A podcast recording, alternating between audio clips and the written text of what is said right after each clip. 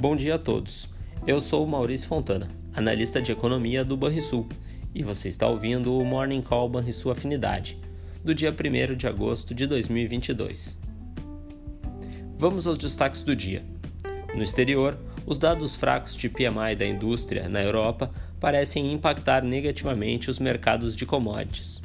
Porém, contribuem para a estabilidade dos juros americanos e para o enfraquecimento do dólar em âmbito global.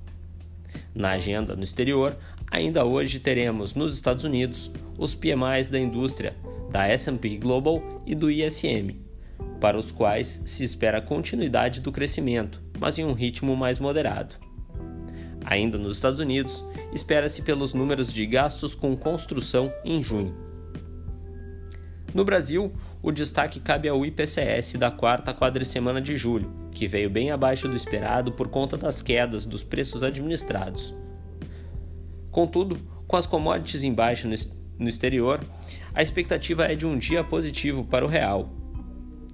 E com a inflação abaixo do esperado, um movimento adicional de queda dos juros domésticos.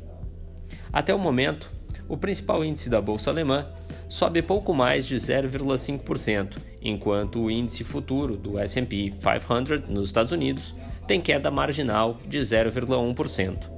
Entre as commodities, o minério de ferro primeiro vencimento registra perdas moderadas de cerca de 0,8%, e o barril de petróleo tipo Brent cai 1,1%.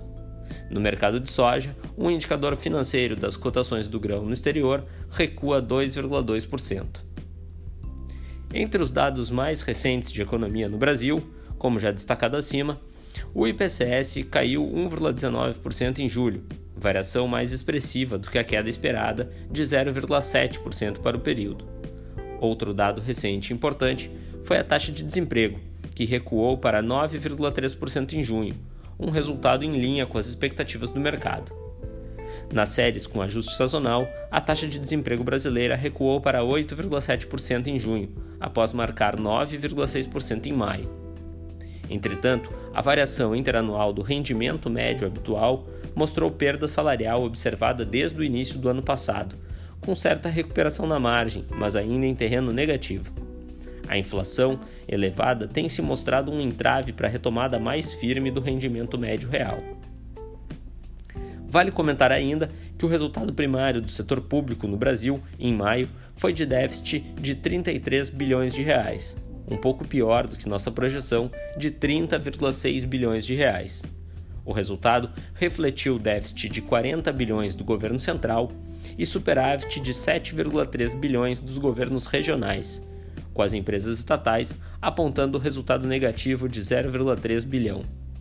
No acumulado em 12 meses, o superávit consolidado registrou 119,9 bilhões de superávit, ou 1,3% do PIB. No exterior, tivemos logo cedo o reporte dos índices dos gerentes de compras, os PMIs, do setor manufatureiro na Europa, que fechou o mês julho, de julho em contração, as principais economias da zona do euro, Alemanha, França, Itália e Espanha, apontaram PMIs industriais abaixo do nível neutro de 50 pontos. Já o Reino Unido, que não faz parte da zona do euro, registrou o PMI de 52,1 pontos, indicando ainda uma leve expansão da atividade no setor industrial em julho. Já na China, os dados de PMI apontaram perda de força em julho, com os números referentes à indústria em terreno contracionista, ao registrarem 49 pontos, enquanto o setor de serviços ainda indicou expansão, mas em leve moderação.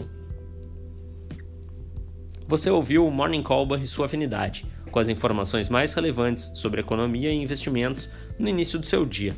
Bons investimentos a todos!